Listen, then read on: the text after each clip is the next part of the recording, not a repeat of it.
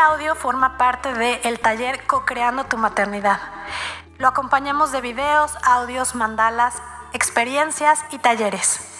Si quieres conocer más, escríbenos al 55 28 46 81 48 o síguenos en Colorearte, Facebook e Instagram. Colorearte. Colorearte. Escucha, vibra, reconecta.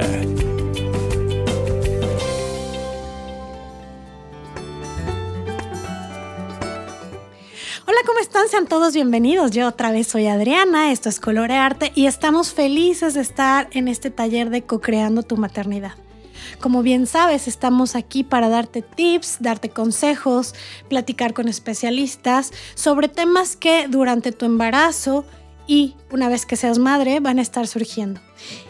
Y en ese sentido, el día de hoy queremos hablar de qué tan fundamental es la relación de pareja durante la maternidad para aquellas que, están casadas o que viven en pareja, que están pues planeando esta familia, ¿no? Este podcast es para ustedes. Y bueno, ¿qué sentido le queremos dar? Sucede que hay muchos casos en donde las madres, en el momento en que se enteran que están embarazadas, desplazan a la pareja.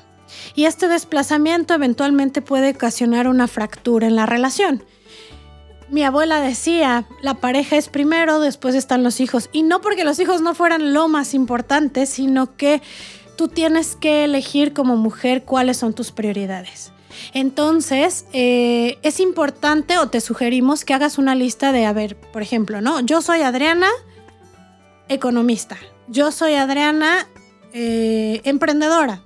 Yo soy Adriana, hija de familia, o bueno, eh, tengo a mi madre, ¿no? La cuido.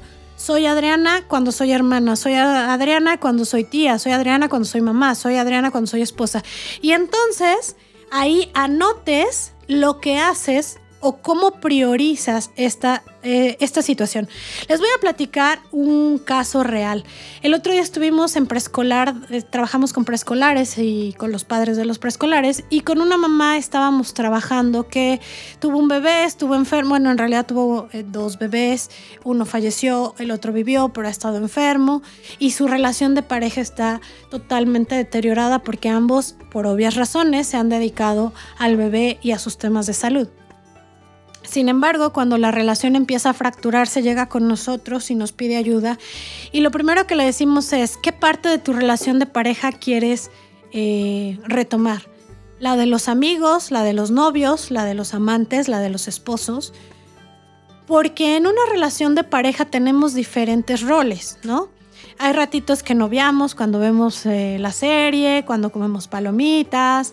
Hay momentos en que estamos trabajando como equipo, como padres, ¿no? O eso es lo que tendría que estar siendo una vez que ustedes tengan a su bebé, tomando decisiones de esto sí le vamos a permitir, esto no le vamos a permitir.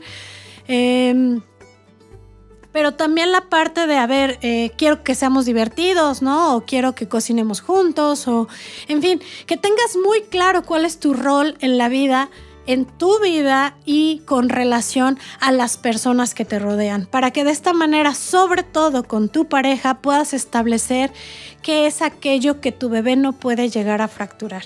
Vamos a poner un ejemplo. Llega tu bebé, no duermes nada, estás cansada apenas si te puedes bañar, medio que comes, ¿no? Tu esposo a lo mejor sale a trabajar o a lo mejor está contigo y te ayuda, pero su único tema de conversación es el bebé, cuántas veces hizo del baño, cuántas veces le cambiaste el pañal.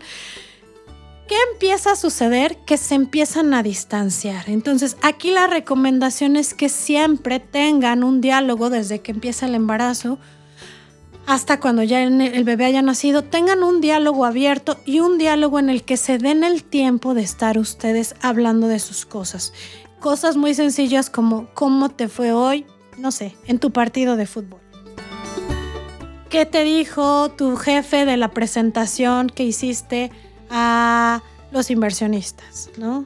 Este, ¿cómo va tu negocio o me encantó tu video que subiste para publicar en tus redes sociales sobre eh, tu emprendimiento. No sé, cosas muy específicas que hablen de ti y de él y que sea el tipo de lenguaje que manejen una vez, claro, habladas cosas del, bebé, eh, para que ustedes mantengan su relación de pareja eh, viva y puedan irla mejorando con los días y que el bebé no sea el que tome un lugar. En constelaciones dicen no permitas que tu bebé tome el lugar de tu esposo o esposa, ¿no? Eh, mantén siempre tu buen lugar, los padres trabajando en equipo, ya sea que están juntos o separados, teniendo conversaciones de padres y si están juntos y son una pareja, teniendo conversaciones, como les decía, de amigos, de esposos, de amantes, de novios, para que esto pueda permanecer, que él se sienta visto, que ella se sienta admirada, que él se sienta reconocido, que ella se sienta amada y de esta manera todos podamos tener una mejor relación de familia.